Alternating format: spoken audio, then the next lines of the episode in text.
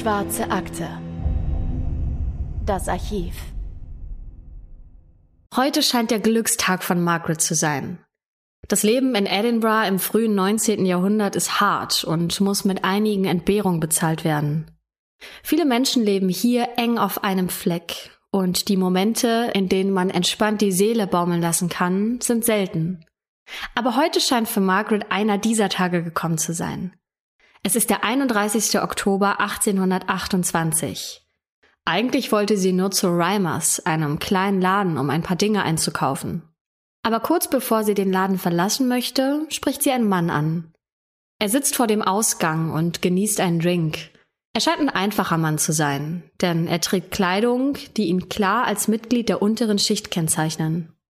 Dieser Mann ist etwas über 30 Jahre alt, hat volles braunes Haar, das zur Seite gekämmt ist, und sein schmaler Mund formt sich zu einem freundlichen Lächeln.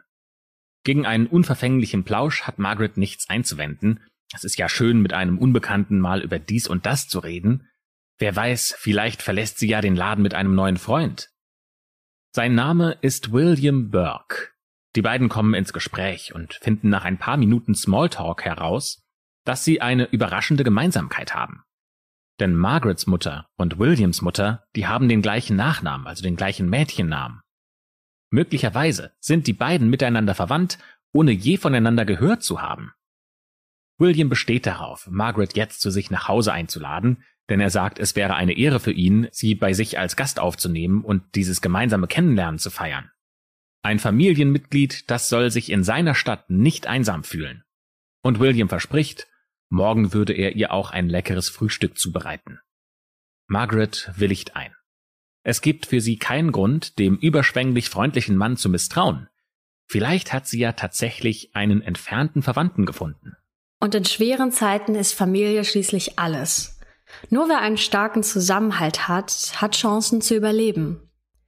Sie begleitet William also mit nach Hause und dort lernt sie seine überaus sympathische Frau Helen kennen. William lässt die beiden kurz alleine, um Freunde von ihm einzuladen, nämlich William Hare und dessen Frau Margaret. Ja, noch ein William und noch eine Margaret. William Burke schlägt vor, in dieser Nacht eine Party zu feiern. Er freut sich so sehr, einen neuen Zweig seiner Familie gefunden zu haben, dass er den Whisky auf den Tisch stellt. Seine vermeintlich entfernte Verwandte Margaret trinkt und trinkt und tanzt ausgelassen, während die Musik laut durch die Wohnung von William Burke dröhnt. Nur als sie sich den Fuß anstößt, da wird sie durch den Schmerz fast schon wieder nüchtern. Aber Helen Burke kennt eine gute Medizin gegen den Schmerz, nämlich noch mehr Whisky. Margaret bekommt schon fast nicht mehr mit, dass die Nachbarn zwischen 22 Uhr und 23 Uhr abends reinschauen, weil die sich über die Lautstärke wundern. Aber diese Freude, die geht irgendwann vorbei und spät am Abend, da beginnen die beiden Williams miteinander zu streiten. Die haben ja auch eine ganze Menge Whisky getrunken und sind ziemlich besoffen. Margaret greift in den Streit ein und verteidigt William Burke. Der war heute so gut zu ihr und der gehört vielleicht zur Familie, da muss sie ja für ihn Partei ergreifen. Und wahrscheinlich geschieht dann alles, was jetzt passiert, zu schnell für sie. Sie ist einfach zu betrunken. William Hare wird nämlich sauer. Er stößt Margaret, die kann das Gleichgewicht nicht mehr halten und fällt nach hinten um, sie stößt sich den Kopf und stöhnt vor Schmerz. Und dann wird es schwarz vor ihren Augen. Und nur wenige Momente später ist sie tot. Es sind aber nicht die Verletzungen, die ihr Leben beendet haben, sondern, ohne es zu wissen, ist Margaret in eine tödliche Falle gelaufen. Die beiden Männer, von denen sie geglaubt hätte, es seien ihre neuen Freunde, die entpuppen sich als ihre Mörder. Und Margaret ist nicht das erste Opfer von den beiden, sondern genauer gesagt ihr letztes. Der Grund für diesen Mord ist schnell erklärt. William Burke und William Hare wollten mit Margaret Geld verdienen. In der heutigen Folge der Schwarzen Akte reisen wir zurück ins frühe 19. Jahrhundert nach Schottland und erzählen euch, wie die beiden Männer mit Morden für die damalige Zeit richtig viel Geld verdient haben.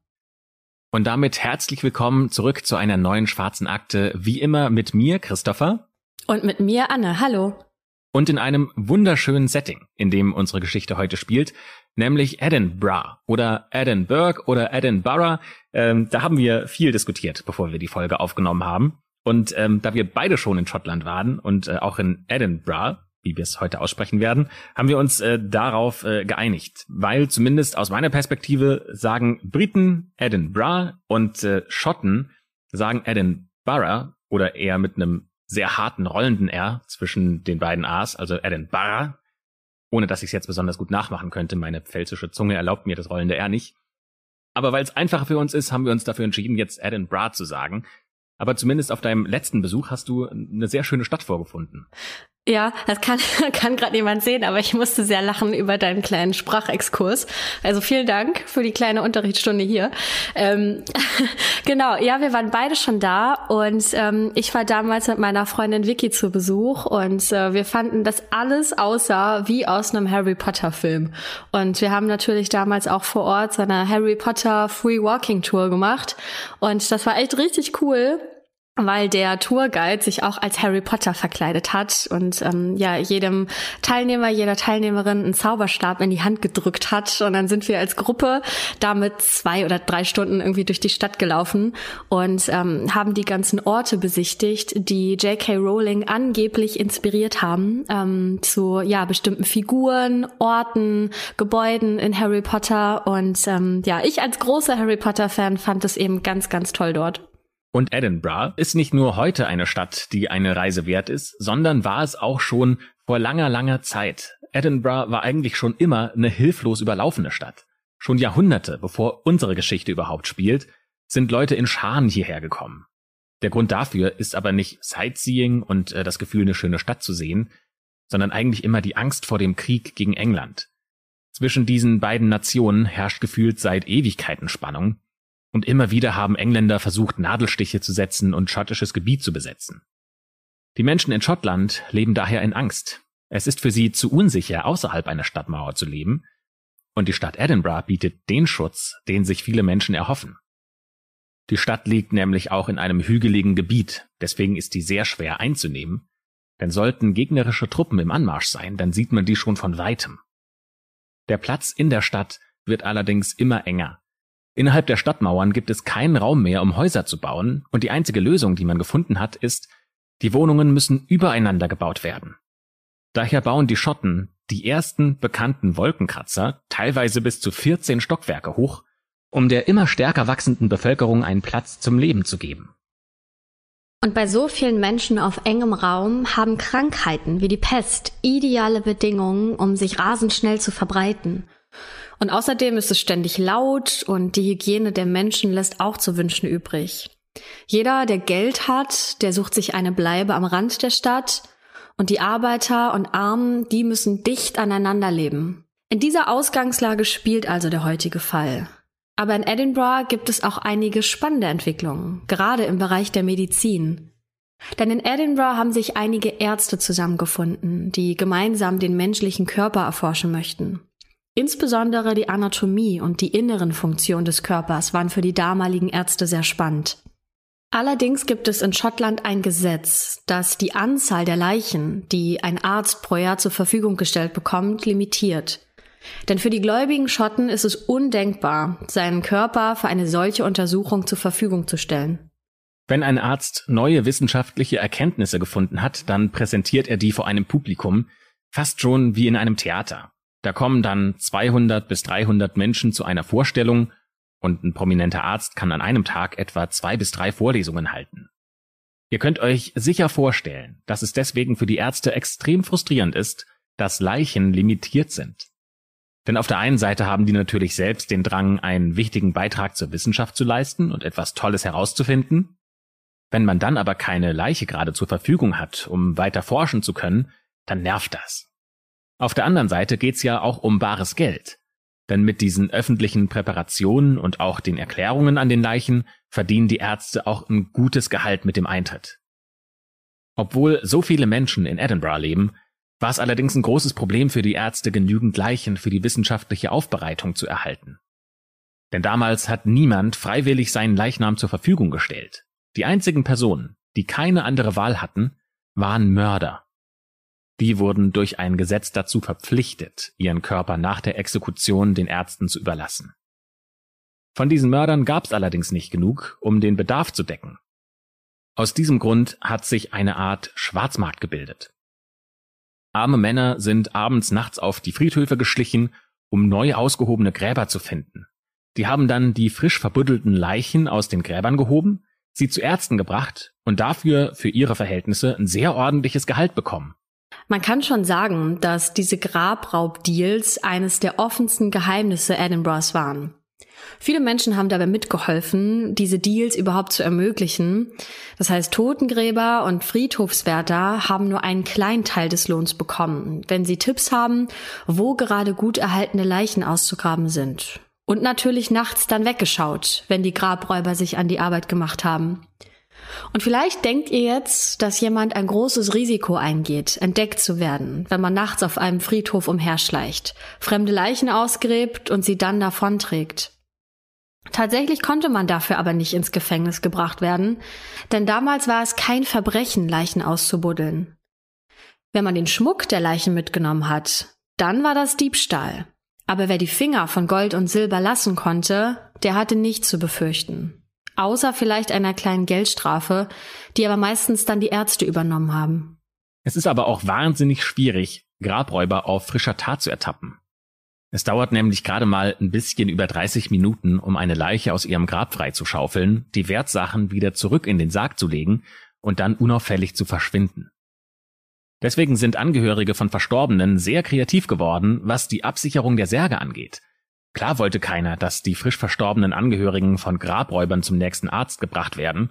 Deswegen haben manche Stahlzäune um frische Gräber gebaut, andere haben die Särge bewacht, bis die Leichen in einem Zustand waren, der nicht mehr für die medizinische Weiterverwertung ausreicht. Und wir haben auch in einem Fall gelesen, dass die Familie einen Sprengsatz in den Sarg gebaut hat, um die Leiche vor Grabräubern zu schützen. In dieser wilden Phase, Anfang des 19. Jahrhunderts, leben auch die beiden Männer in Edinburgh, die diese Entwicklung des Leichenverkaufs auf die Spitze treiben. Ihre Namen sind William Burke und William Hare. William Burke wurde in Nordirland geboren. Im Jahr 1828, in dem sich dieser Fall zugetragen hat, da ist er 36 Jahre alt. Im Vergleich zu anderen Männern in der unteren Mittelschicht hat er einen entscheidenden Vorteil. Denn William Burke kann lesen und schreiben. Das hat er in seiner Kindheit von einem Priester gelernt. Im Alter von 19 Jahren hat er sich dann der Armee angeschlossen und sieben Jahre lang als Soldat gedient. In dieser Zeit hat er auch seine Frau Margaret kennengelernt und die beiden haben sehr schnell geheiratet. Der Grund? Margaret soll schwanger gewesen sein. Aber nach einigen Jahren hat William sie verlassen. Der Grund dafür ist wahrscheinlich, dass er ein Stück Land von Margarets Vater erhalten sollte, nachdem er aus der Armee ausgetreten ist, der Vater das aber dann nicht gebilligt hat. Dieser Streit soll eskaliert sein, außerdem hat William in Irland keine Arbeit gefunden, und irgendwie muss er ja Geld verdienen. Und dafür eignen sich die großen Städte am besten. Dieser ganze Frust über die Gesamtsituation führt also zu einem Entschluss, dass er seine Frau und seine Kinder verlässt, zu dem Zeitpunkt sind es wahrscheinlich schon zwei, und er seinem Bruder Konstantin nach Edinburgh folgt. Der lebt dort schon seit einiger Zeit mit Frau und Kindern, eher ein bescheidenes Leben, aber bei weitem nicht so anstrengend und riskant wie die Zeit in der Armee. William kommt nun also auch nach Schottland und äh, in Edinburgh angekommen, verbringt er viel Zeit in der Kirche, denn er ist ein sehr gläubiger Mensch. Allerdings kommt es zum Zerwürfnis zwischen William und der Kirche, denn William lernt eine neue Frau kennen und lieben, nämlich Helen. Aber die Kirche sagt, Moment mal, du bist doch schon verheiratet, du musst jetzt Helen verlassen und zu deiner Frau in Nordirland zurückkehren. Ehebruch ist nämlich eine Sünde, mit der nicht zu spaßen ist. Aber daran denkt William gar nicht. Der will in Schottland bleiben und hier glücklich werden, denn so gut hat er sich schon lange nicht mehr gefühlt. Aber die Kirche, die lässt sich das nicht gefallen. Wer den Regeln Gottes nicht folgen möchte, der muss auch die Konsequenzen spüren, und daraufhin wird William aus der Kirche ausgeschlossen. Er hat aber gerade noch ganz andere Probleme, denn für ihn ist es schwierig, Geld in Schottland zu verdienen. Für einige Zeit hat er erstmal am Union-Kanal, der Edinburgh und Glasgow miteinander verbinden soll, gearbeitet. Später sammelte er gemeinsam mit seiner Frau Helen alte Schuhe, hat sie restauriert und dann auf der Straße verkauft. Das Geld, das er damit verdient hat, hat aber nicht ausgereicht, um davon zu leben. Das liegt zu großen Teilen auch daran, dass William einen großen Teil seines Einkommens vertrinkt und Rauschmittel konsumiert, die für wenige Pennies auf den Straßen von Edinburgh verkauft werden. Seine Freizeit verbringt William Burke gern mit einem Freund, den er kennengelernt hat, kurz nachdem er nach Edinburgh gekommen ist. Und dieser Freund heißt William Hare. William Hare ist übrigens auch in Irland geboren und die beiden Williams haben, wenn sie gemeinsam unterwegs waren, viel über ihre Zeit in der Heimat gesprochen. William Hare ist wahrscheinlich etwa zehn Jahre jünger als William Burke, also im Jahr 1828, in dem dieser Fall spielt, ist er ein Mitzwanziger. William Hare arbeitet hier und dort. In Irland soll er auf dem Feld geackert haben und in Edinburgh hilft er gelegentlich dabei, Kohlelieferungen umzuladen oder er hilft dabei, einen Kanal in Edinburgh anzulegen, der dafür gebaut wird, um mit kleinen Booten Waren schneller durch die Stadt zu befördern. Die Frau von William Hare heißt Margaret. Die beiden leben in einem Gasthaus, das Margaret von ihrem Ex-Mann geerbt hat. Und falls ihr euch gerade gefragt habt, ob wir uns versprochen haben, nein, in dieser Geschichte heißen gefühlt alle Frauen Margaret und alle Männer William. Das war kein Versehen. William Hare hat hier auch schon gewohnt, als der Ex-Mann seiner Frau Margaret noch gelebt hat. Aber als der herausfindet, dass William und Margaret eine Affäre hinter seinem Rücken haben, da wirft er William Hare hochkant raus. Nach dem Tod des Ex-Mannes im Jahr 1826 kehrte William Hare dann wieder zurück. Margaret und er können ihre Beziehung jetzt endlich offiziell machen. Neben der Vermietung der Zimmer verdient Margaret zusätzlich Geld als Erntehelferin. Und bei einem dieser Aufträge trifft sie William Burke und seine Frau Helen Burke. Und weil die drei sich so gut verstehen, kehren sie gemeinsam wieder zurück nach Edinburgh. Möglicherweise wollten William Burke und Helen die Stadt schon verlassen, um sich an einem anderen Ort nach besseren Arbeitsmöglichkeiten umzusehen. Aber Margaret stellt die beiden ihrem Mann vor.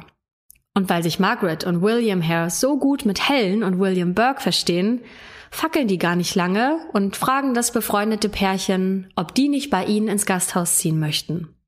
Das Gasthaus ist einfach und William Burke und Helen dürfen dort wohnen, ohne Miete zu bezahlen. Dort verbringen die vier dann auch den größten Teil ihrer Freizeit. Sie singen und tanzen und versuchen die Sorgen des Lebens zu vergessen. Ja, jetzt habt ihr also die Charaktere der Geschichte kennengelernt, die beiden Williams und ihre beiden Frauen, Margaret und Helen. Und die treffen an einem Novemberabend eine Entscheidung, die von diesem Moment an alle auf einen Pfad führen wird, der sie zu den berüchtigsten Kriminellen Edinburghs macht und ihr Leben komplett auf den Kopf stellt. Eigentlich hatten das alle so gar nicht geplant. Tja, aber Donald ist tot. Donald ist einer der Bewohner der Lodge, die William Hare und Margaret gehört, und er ist nach langer Krankheit gestorben. Sein Tod ärgert insbesondere William Hare, nicht, weil er Donald so sehr ans Herz geschlossen hätte, ehrlicherweise wissen wir nicht, wie gut seine Beziehung zu den Mietern ihrer Zimmer war, nein, Donald schuldet ihm noch vier Pfund. Donald hat nämlich versprochen, nächste Woche bekommst du das Geld wieder, denn nächste Woche hätte Donald seine Pension bekommen, und dann hätte er eben auch die Schulden zurückbezahlt. Aber dieses Geld geht William Hare jetzt durch die Lappen. Es ist Aufgabe der Gasthausbesitzer, sich darum zu kümmern, dass der Leichnam aus der Lodge entfernt und begraben wird. Das kostet aber nochmal zusätzlich Geld für den Sarg und den Bestatter. Und dieses verlorene Geld ärgert William sehr. Nur ein paar Tage länger, dann hätte Donald ihm die Schulden wieder zurückgezahlt. Irgendwann muss William der Gedanke gekommen sein, dass er aus der Leiche von Donald ja auch noch Geld machen könnte. So könnte Donald immerhin auch nach seinem Tod die Schulden begleichen. William Hare weiß, dass man einige Pfund dafür bekommt, wenn man Leichen an Ärzte verkauft. Daher versucht er, William Burke zu überreden, ihm zu helfen, die Leiche zu einem Arzt zu schleppen, um für wenig Arbeit aber ordentlich abzukassieren. In unseren Quellen haben wir einen Hinweis darauf gefunden, dass William Burke von dieser Idee zuerst nicht so unbedingt begeistert war, aber irgendwie hat es William Hare dann doch geschafft, seinen Freund von der Idee zu überzeugen. Und gesagt, getan, die beiden machen sich tatsächlich auf den Weg, um die Leiche zu verkaufen. Aber irgendwie müssen sie es ja auch hinkriegen, dass es so aussieht, als wäre Donald wirklich beerdigt worden. Deswegen füllen sie einen einfachen Holzsarg, bis das Gewicht ungefähr dem des Mannes ähnelt, und legen ein Tuch darüber. Nachdem dann die Nacht hereingebrochen ist und die Dunkelheit die Stadt in Schlaf versetzt hat, machen sich die beiden Williams auf den Weg. Sie bringen den Leichnam von Donald zum sogenannten Surgeons Square. Da klopfen sie dann bei Dr. Robert Knox. Sie haben von jemandem den heißen Tipp bekommen, dass man hier gutes Geld für Leichen bekommt. Der Assistent von Robert Knox öffnet die Tür, begutachtet die Leiche von Donald und natürlich will der auch wissen, wie die beiden dazu gekommen sind, diese Leiche zu ihm zu bringen. Auf diese Frage sind die beiden Williams vorbereitet. Die haben sich eine Geschichte ausgedacht und sagen, Donald wäre in einem Gasthaus gestorben und der Besitzer wollte ihn loswerden, weil es schlecht für das Geschäft wäre, wenn rauskommt, dass in diesem Gasthaus ein Mensch gestorben wäre. Und dem Assistenten von Dr. Knox reicht das als Antwort. Er bittet die beiden Männer also herein. Dr. Knox begutachtet den Leichnam, den William Hare und William Burke im Gepäck haben, und sein Urteil lautet, dieser Körper eignet sich bestens für weitere Untersuchungen und Präparationen. Die beiden Williams bekommen also als Lohn etwas über sieben Pfund, was heute ungefähr 500 Euro entsprechen würde. Dr. Knox Assistent bietet den beiden an, dass sie jederzeit weitere Leichen vorbeibringen könnten, wenn sie Interesse daran hätten, sich ein nettes Gehalt dazu zu verdienen. Und dieses Angebot klingt natürlich viel zu verlockend, um es auszuschlagen. William Burke und William Hare sind sich einig. Sie wollen sich auf die Suche nach weiteren Leichen begeben, um sie dann Dr. Robert Knox zu verkaufen. Allerdings werden die beiden ungeduldig. Dabei haben sie schon jemanden im Blick, dessen Leiche sie bald verkaufen wollen. Sein Name lautet Joseph. Werbung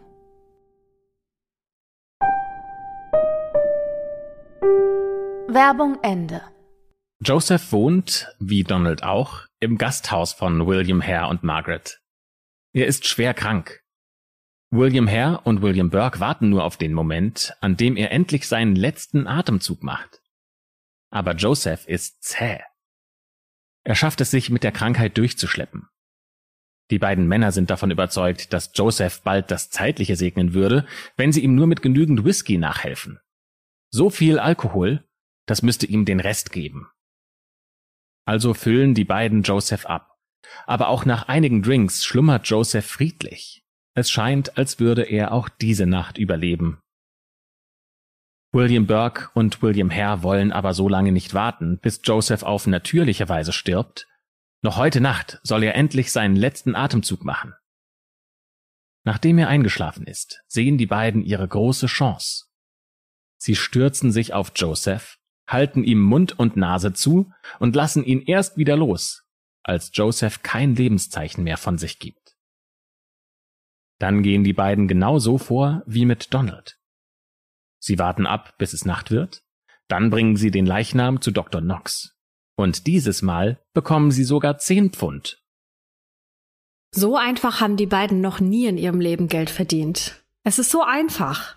Sie suchen nach Menschen, die in der Masse untergehen und die niemand vermissen würde, und Menschen, die so schwach sind, dass es leicht ist, sie zu überwältigen. Die meisten ihrer Opfer kommen von selbst in die Lodge, um dort zu übernachten, und William Burke und William Hare müssen nicht einmal lange nach neuen Opfern suchen. Sie passen auf, dass die Morde nicht in zu kurzen Abständen durchgeführt werden, damit sie nicht so viel Aufmerksamkeit erregen. So liegt zum Beispiel zwischen dem Mord an Joseph und dem nächsten Mord, den sie begehen, ungefähr acht Wochen. Im Februar 1828 locken William Burke und William Hare dann eine Salzverkäuferin in die Lodge. Ihr Name lautet Abigail Simpson. Als die Männer sie erspähen, da ist sie schon sichtlich angetrunken, und William Burke gaukelt ihr vor, er wäre Single und auf der Suche nach einer neuen Frau. Außerdem hätte er ein paar Drinks, auf die er Abigail gerne einladen möchte. Und sie nimmt die Einladung an. Sie folgt den beiden Männern in die Lodge. Abigail wird so in eine tödliche Falle gelockt. Der Plan von William und William geht auf, denn Abigail bekommt Whisky aufgetischt, so viel sie nur trinken kann und noch viel, viel mehr. Das Vorgehen ist dann das gleiche wie bei Joseph. Sie warten, bis der Alkohol Abigail ausgenockt hat, und dann ersticken sie die Frau, verfrachten sie in eine Teebox und bringen sie unauffällig zu Dr. Knox. Da werden sie dann wieder für ihre Lieferung bezahlt. Bis zu diesem Zeitpunkt ist der Verkauf von Leichen das Geheimnis von William Burke und William Hare. Die beiden Frauen, die wissen noch nichts von dem schrecklichen Nebenverdienst, den sich ihre Männer aufgebaut haben. Das ändert sich aber bei den nächsten beiden Opfern, zwei jungen Frauen. William Burke trifft die eine mitten am Tag zufällig in der Stadt. Würde er sie zu sich nach Hause bringen, dann würde Helen natürlich sofort Verdacht schöpfen.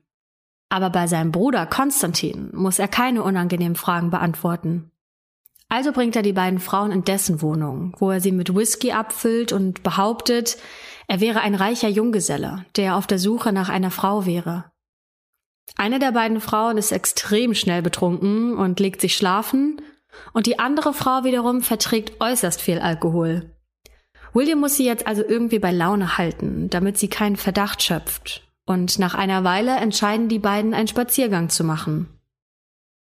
Als sie wieder zurück zu Konstantins Haus kommen, da wartet schon Williams Frau Helen auf die beiden.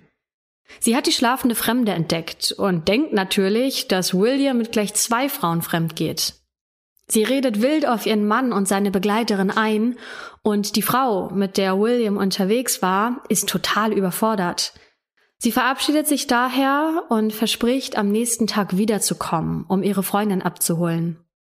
William ist natürlich mächtig angefressen, denn Helen hat ihm einen Mega-Deal versaut. Zwei Frauen, die er für viel Geld an die Medizin verkaufen könnte, das wollte er sich eigentlich nicht entgehen lassen. Zwischen Helen und William entsteht so ein handfester Streit, bei dem auch Whiskyflaschen geworfen werden. Der Streit endet damit, dass William seine Frau vor die Tür setzt, um Ruhe zu haben. Aber klar, das lässt sich Helen nicht gefallen. Nur einige Momente später steht sie wieder vor der Tür von Konstantins Wohnung. Jetzt hat sie Unterstützung geholt, nämlich William Hare und dessen Frau Margaret. Sie will ihren Mann zur Rede stellen. William erkennt natürlich sofort, was sein Namensvetter vorhat, deswegen beruhigt er die Situation vorerst und sorgt dafür, dass die beiden Männer für eine Weile im Haus alleine sind, während Margaret und Helen gemeinsam fortgehen. Die müssen sich jetzt beeilen. William Hare tötet jetzt gemeinsam mit William Burke die Frau, die gerade ihren Rausch ausschläft, und bringt sie zu Dr. Knox.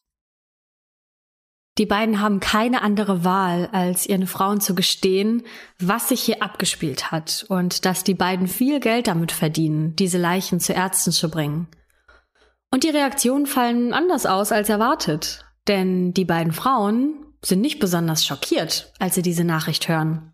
Sie sind viel eher daran interessiert, in das Geschäft noch einzusteigen. Sie werden somit ebenfalls zu Menschenfängern. Nach einem langen Arbeitstag treffen sie sich bei Margaret in der Lodge, um gemeinsam zu trinken und zu reden, und sie erhoffen sich in der Stadt einfache Opfer zu finden, die sie dann zu ihren Treffen einladen können. Ihre Männer sollen dann den Rest erledigen. In der Lodge sollen insgesamt 16 Menschen gestorben sein, die William Burke und William Hare erst betäubt, dann ermordet und schließlich an Dr. Robert Knox verkauft haben. Häufig sind es betrunkene Frauen, die sie zu sich nach Hause einladen oder Gäste der Lodge, die zu viel getrunken haben. Einmal ist es sogar ein geistig behinderter Junge, ungefähr zwölf Jahre alt, den sie mit seiner Großmutter in die Todesfalle locken. Später wird William Burke sagen, dass dieser Mord der Mord war, der ihn noch nachts in seinen Träumen heimgesucht hat und den er einfach nie vergessen konnte. Die Zusammenarbeit zwischen den beiden Williams und ihren Frauen, die verläuft allerdings nicht ohne Reibereien. Im Juni 1828 verlässt William Burke mit Helen Schottland nämlich für einige Wochen. Als die beiden wieder zurückkehren, findet William Burke heraus, dass William Hare hinter seinem Rücken weiter Leichen an Dr. Knox verkauft hat obwohl die beiden eindeutig vereinbart hatten, dass sie nur gemeinsam Geschäfte machen. Als Konsequenz aus diesem Streit verlassen William und Helen die Lodge und finden ein neues Zuhause. Aber nur wenige Wochen später haben sich dann alle wieder vertragen, denn die beiden Williams wissen, wenn nur einer von beiden sich dazu entschließt, den anderen zu verpfeifen, dann können sie beide die Todesstrafe bekommen. Die sind in diesem grausamen Pakt aneinander gebunden, und die müssen darauf vertrauen, dass der jeweils andere auch loyal ist. Das grausame Geschäft, was sie da betreiben, das findet nach etwa einem Jahr ein Ende. Denn William Burke und William Hare fliegen letztendlich auf. Sie waren einfach zu unachtsam. Und deswegen gehen wir noch einmal zurück an den Anfang der Folge. Hier wurde Margaret von William Burke in einem Geschäft angesprochen und dann zu ihm nach Hause gelotst. Wie in den Fällen davor füllen die beiden Männer Margaret mit Alkohol ab und als diese sturzbetrunken eingeschlafen ist, haben sie die Frau ermordet. Sie können Margaret allerdings nicht zu Dr. Knox bringen.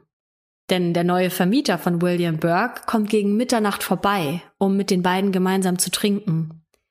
Wie es die beiden geschafft haben, dass der Vermieter nichts von der Leiche im Haus merkt, das wissen wir nicht. Aber sie müssen clever genug gewesen sein, noch im angetrunkenen Zustand Margaret's Leiche versteckt zu haben. Als der Vermieter dann die beiden wieder verlässt, sind sie vom Alkohol schon zu benebelt, um den Weg zu Dr. Knox anzutreten. Am nächsten Morgen ist es dafür allerdings schon zu spät. Denn die Familie Gray hat die Leiche von Margaret schon entdeckt. Die Familie Gray wohnt im gleichen Zimmer wie William und seine Frau, und am Vorabend hat William die beiden bestochen, damit sie sich eine andere Bleibe für die Nacht suchen. Sie wollten, zumindest haben sie das den Grays erzählt, die Zusammenkunft der bisher unbekannten Verwandten feiern und dabei die Grays nicht stören. Als die Grays dann am nächsten Morgen wieder zurückkommen und Helen fragen, wo denn die Frau ist, die gestern zu Besuch war, da antwortet Helen, die hätten sie in der Nacht schon wieder rausgeworfen, weil sie zu betrunken war. Das wundert die Grays allerdings, denn so geht man mit seinen Gästen ja auf keinen Fall um. Als sich dann auch noch William merkwürdig verhält und Whiskyflaschen durchs Zimmer fliegen, da beschließen die beiden Grays in einem ruhigen Moment in ihrem Zimmer auf die Suche nach Auffälligkeiten zu gehen. Denn ihnen ist klar, irgendwas stimmt hier nicht, irgendwas ist hier mächtig faul. Die Grays müssen schneeweiß geworden sein, als sie Margaret dann zwischen etwas Stroh eingeklemmt in der Nähe einer Wand gefunden haben.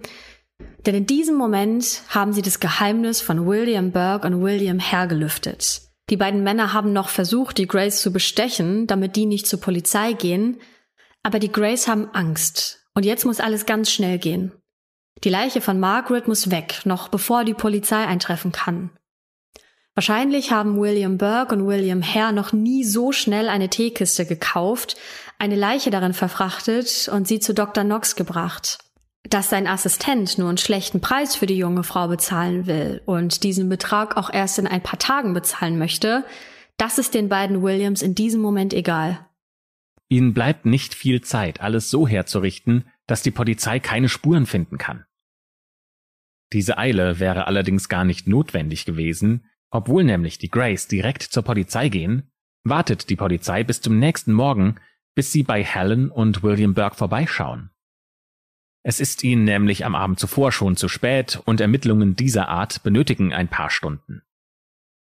Am nächsten Morgen kann die Polizei nichts Außergewöhnliches in der Wohnung feststellen, nur ein kleiner Blutfleck erinnert noch daran, dass hier vor wenigen Stunden eine Frau gestorben ist. Aber Helen schwört darauf, dass sie nur vergessen hätte, das Laken zu wechseln. Kurz bevor die Polizisten gehen, wollen sie dann noch die Geschichte des Vorabends von Helen hören. Eigentlich hat ihnen William Burke schon alles erzählt, was sie wissen müssen, aber vielleicht kann sie noch den ein oder anderen Hinweis geben, der ihnen dabei hilft, die Ermittlungen abzuschließen. Helen erzählt genau die gleiche Geschichte wie William. Sie hätten gemeinsam mit Margaret Whisky getrunken und dann sagt sie, gegen sieben Uhr morgens ungefähr hätte Margaret das Haus verlassen. Und in diesem Moment werden die Polizisten hellhörig. Sieben Uhr morgens? William hatte doch gesagt, dass Margaret gegen sieben bzw. 19 Uhr abends gegangen wäre. Hier muss also was faul sein. Die Polizisten wissen natürlich sofort, was zu tun ist. Sie kennen das Problem des Leichenverkaufs in der Stadt, ja. Denn wenn jemand schnell eine Leiche verschwinden lassen muss, um einen Mord zu vertuschen, dann müssen sie nur bei den Ärzten schauen, ob die Person auch dort abgeliefert wurde. Und so klopft die Polizei dann am 1. November 1828 bei Dr. Robert Knox. Dessen Assistent bestätigt auch, dass hier vor kurzem die Leiche einer jungen Frau entgegengenommen wurde. Sie liegt noch auf dem Seziertisch. Also werden die Grays dazu gerufen. Und die können bestätigen, dass es sich auch um die Frau handelt, die noch in der Nacht zuvor in ihrem Zimmer gesehen wurde. Margaret. Die Polizei zählt jetzt eins und eins zusammen, denn es gibt keinen Zweifel mehr. William Burke und seine Frau Helen müssen Margaret ermordet haben. Und William Hare und dessen Frau Margaret werden auch verhaftet, weil der Vermieter der Wohnung ja mit den beiden Williams den Abend verbracht hatte. Als dann alle vier Verdächtige getrennt voneinander befragt werden, haben alle unterschiedliche Geschichten parat, wie dieser Abend verlaufen sei. Für die Polizei ist das ein eindeutiges Signal dafür, dass hier jemand versucht, den Mord zu vertuschen. Das Einzige, was ihnen noch fehlt, ist ein Geständnis. Das werden sie jetzt aus einem der Beteiligten rauskitzeln müssen.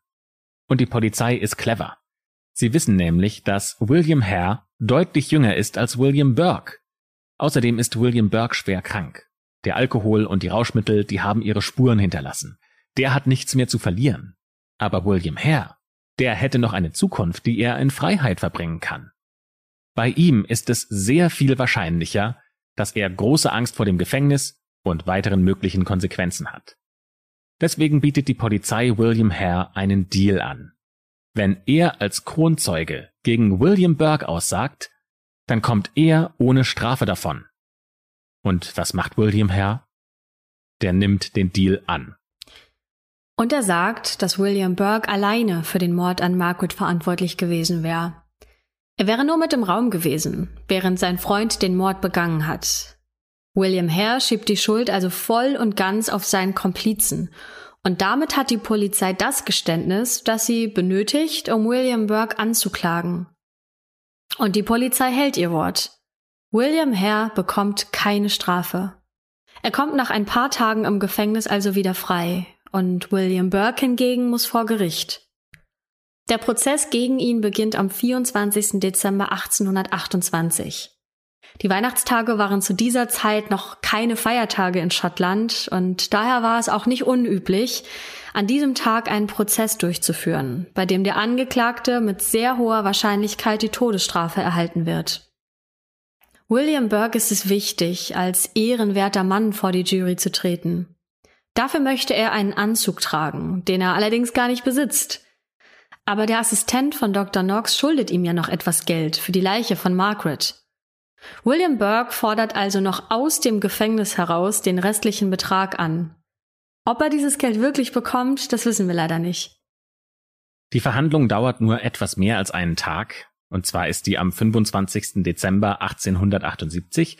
Da verließ dann der Richter auch das Urteil, und er sagt, William Burke, Sie sind durch eine hoch angesehene Jury unseres Landes für den schrecklichen Mord verurteilt worden, der Ihnen zur Last gelegt wird.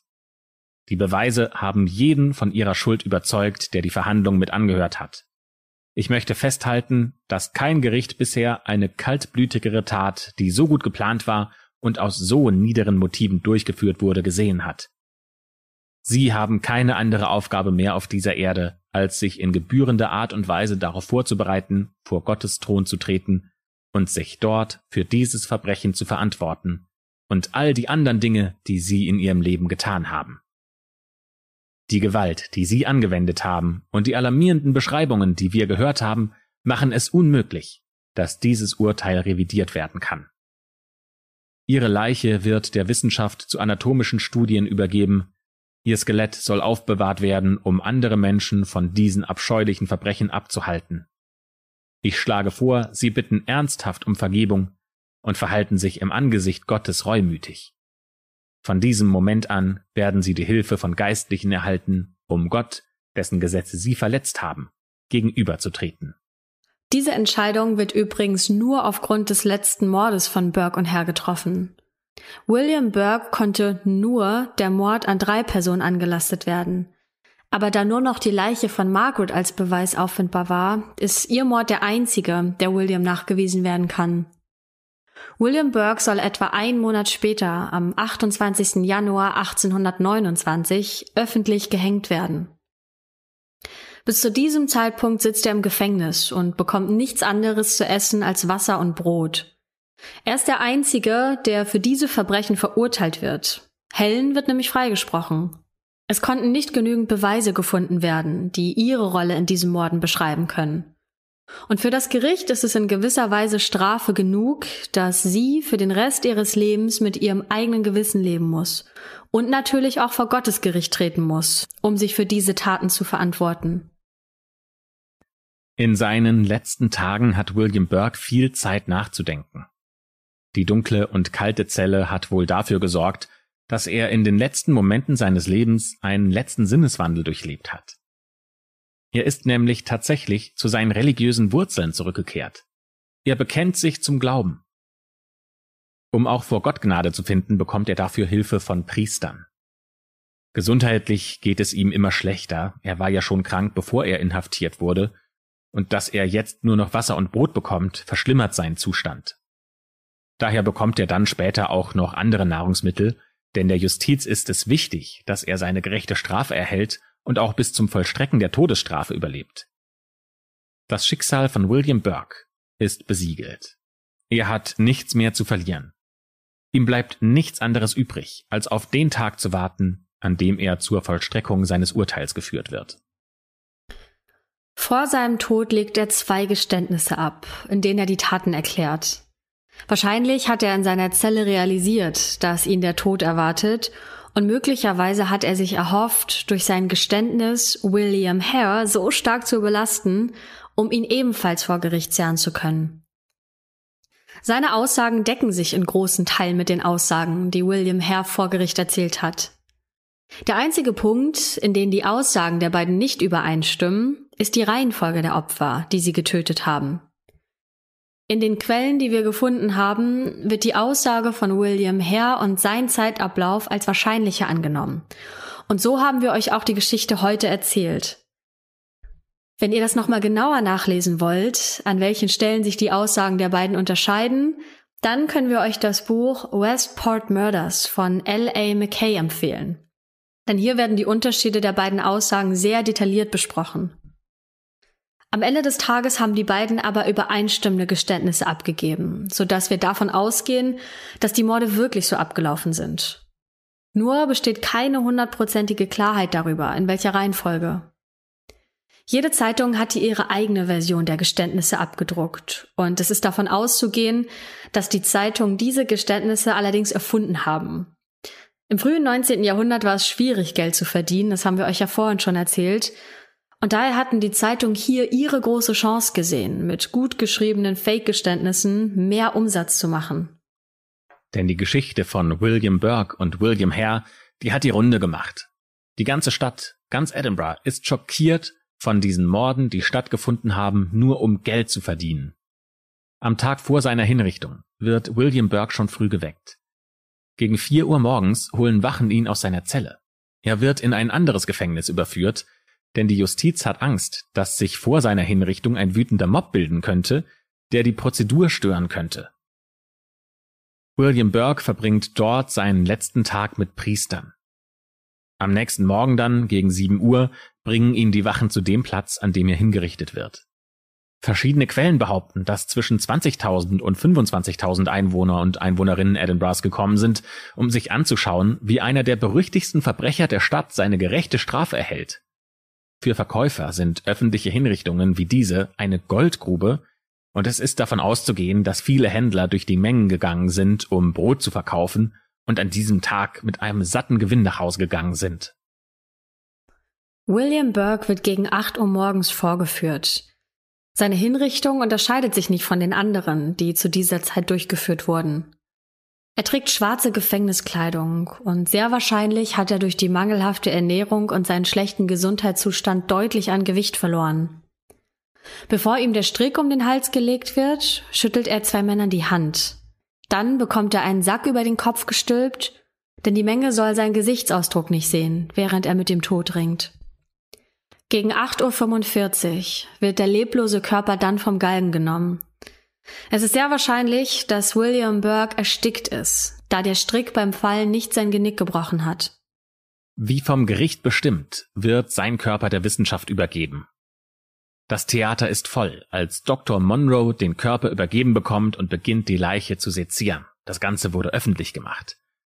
Zu den üblichen Verfahren der damaligen Zeit gehört unter anderem auch, dass von Verbrechern eine Totenmaske erstellt wird das ist ein Gipsabdruck des Gesichts und äh, den kann man auch tatsächlich, wenn man danach googelt, finden und ist einfach wie so eine weiße Statue, ähm, so als ob die einen Bildhauer gemacht hätte. Dr. Monroe öffnet den Kopf von William Burke. Der tunkt eine Feder in das Blut und schreibt auf ein Stück Papier, diese Zeilen wurden mit dem Blut von William Burke geschrieben. Das Blut wurde seinem Kopf entnommen. Im Laufe dieser Untersuchung wird dann klar, dass William Burke schwer krank war und wahrscheinlich eh nur noch wenige Wochen gelebt hätte. Die Ärzte sind sich nicht ganz einig, ob William Burke an Hodenkrebs gelitten hat oder ob die Anzeichen, die der Arzt beschreibt, eher auf mehrere sexuell übertragbare Krankheiten schließen lassen. Außerdem stellt Dr. Monroe fest, dass William Burkes Schädel verhältnismäßig klein war. Und dieses Merkmal haben Ärzte damals häufiger bei Schwerverbrechern und Serienmördern festgestellt. Nachdem die öffentliche Obduktion vorbei ist, geht nur ein kleiner Teil der Besucher nach Hause. Vor dem Gebäude bricht nämlich eine Schlägerei aus, die nicht einmal durch den rigorosen Einsatz der Polizei gestoppt werden kann. Die Meute hört erst mit der Schlägerei auf, als Dr. Monroe verspricht, dass 50 Personen auch am nächsten Tag noch einen Blick auf William Burke werfen dürfen. Für Dr. Monroe ist das ein nettes zusätzliches Einkommen, denn dafür verlangt er natürlich Eintritt. Obwohl er verspricht, dass nur 50 weitere nochmal rein dürfen, scharen sich um die tausend Menschen am nächsten Tag nochmal vor seinem Eingang, die nochmal einen letzten Blick auf den Leichnam von William Burke werfen wollen. Und tatsächlich sollte auch jeder, der gekommen ist, nochmal diese Chance bekommen, denn Dr. Monroe hat dann ein System eingeführt, in dem eine Tür von seinem Theater als Eingang geöffnet wurde und das andere als Ausgang, und so konnte jeder quasi nochmal am aufgebahrten William vorbeilaufen und ihn sich anschauen. Über 60 Personen sollen so jede Stunde durch den Saal geschleust worden sein, und diese Ausstellung soll bis in die späten Abendstunden gedauert haben. Dr. Monroe hat dann in den folgenden Tagen mit dem Leichnam das gemacht, was von ihm erwartet wurde. Er hat das Skelett entnommen, damit es ausgestellt werden kann. Allerdings wurden Teile der Haut von William Burke gestohlen. Aber von wem? Das ist leider nicht bekannt. Wir wissen nur, dass aus der Haut Umschläge für Taschenbücher angefertigt wurden. Eines dieser Bücher ist auch heute noch in einem Museum ausgestellt. William Burke musste den Preis für seine Taten zahlen. William Hare auf der anderen Seite hat als Kronzeuge keinen Prozess zu erwarten. Er wurde am 5. Februar 1829 wieder freigelassen. Die Polizei hat ihn mit einem großen Mantel und einem Hut ausgestattet, damit dieser unbekannt die Stadt verlassen kann. William Hare hat dann eine Kutsche Richtung England genommen, wo er ein neues Leben beginnen wollte. Er entscheidet sich dafür, neben dem Kutscher zu sitzen und nicht mit den anderen Gästen im Inneren der Kutsche zu fahren. Allerdings regnet es während der Fahrt so stark, dass William Hare sich dafür entscheidet, doch in die Kutsche zu steigen. Und das war ein Fehler. Denn zu seinem Unglück fährt in dieser Kutsche ebenfalls einer der Anwälte mit, die die Opfer in dem ganzen Prozess vertreten haben. Der erkennt William natürlich sofort und der lässt auch ohne Umschweife die anderen Gäste wissen, dass ein Mörder mit ihnen unterwegs ist. Die sind extrem aufgebracht. Und die Situation, die beruhigt sich auch nicht, als William und die anderen Gäste der Kutschfahrt an einem Gasthaus Rast machen. Denn nach nur wenigen Momenten haben auch die anderen Gäste in diesem Gasthaus erfahren, wer William ist und was er gemacht hat. Schnell bildet sich ein Mob, der bereit ist, ihn zu lynchen, und so bleibt William nichts anderes übrig, als in eine nahegelegene Polizeistation zu fliehen. Die Polizisten haben alle Hände voll zu tun, um die wütende Menschentraube vor ihrem Revier davon abzuhalten, William rauszuziehen und ihm einen qualvollen Tod zu bereiten. Am Ende sollen es hunderte Menschen gewesen sein, die William Hares Tod gefordert haben. Die Polizisten schaffen es allerdings, ihn in eine Postkutsche zu verfrachten. Niemand weiß, wo William Hare ausgestiegen ist und was er danach gemacht hat. So glauben einige Wissenschaftler, dass er sich ein neues Leben in London aufgebaut hat. Nach einem Arbeitsunfall soll er dort allerdings blind geworden sein, hat dann seinen Job und seine Wohnung verloren und ist als Bettler gestorben. Andere Wissenschaftler wiederum glauben, dass er Schottland nicht verlassen hat, sondern dass er einfach unter einem anderen Namen ein neues Leben aufgebaut hat. Er soll noch einmal geheiratet und vier Kinder bekommen haben. Und die letzte Person, von der wir euch erzählen können, was mit ihr passiert ist, ist Dr. Robert Knox. Er wird nach dem Prozess aus der Stadt gejagt. Seine Praxis wird mit Steinen beworfen und er hat eigentlich gar keine, keine Möglichkeit mehr dort zu arbeiten was auch daran liegt, dass seine Kollegen in der Stadt dafür gesorgt haben, dass er seine Stelle verliert und in Edinburgh nicht mehr als Arzt arbeiten darf. Er geht nach London, wo er bis zu seinem Tod im Alter von 71 Jahren als Arzt nach einem Heilmittel für Krebs sucht. Und er ist als letzter der Beteiligten an diesen grausamen Morden verstorben. Und das war der Fall der heutigen Folge. Die grausamen Morde im schönen Edinburgh, die nur deswegen begangen wurden, weil zwei Männer einfach noch mehr Geld haben wollten. Übrigens, das Ironische daran ist ja, dass sie genau dieses Geld bekommen hätten und nie verurteilt worden wären, wenn sie einfach wie alle anderen auch Gräber ausgeraubt hätten. Aber weil sie gemordet haben, wurden sie dann verurteilt. Ja, und mit diesen Worten bedanken wir uns fürs Zuhören. Vielen Dank, dass ihr bis zu diesem Zeitpunkt mit dabei wart. Schreibt uns gerne unter den aktuellsten Instagram-Post, was ihr von diesem Fall haltet, ob ihr auch so alte Fälle mögt, die schon sehr weit in der Vergangenheit liegen, oder ob ihr lieber die moderneren Fälle mögt mit Geschichten, die gerade erst passiert sind. Das würde uns sehr interessieren. Schreibt uns auch gerne auf Apple Podcast in die Bewertungen. Und seit neuestem gibt es auch Bewertungen auf Spotify. Wenn ihr uns da bewertet, freuen wir uns natürlich auch wahnsinnig. Also dann vielen Dank fürs Zuhören und bis zum nächsten Mal.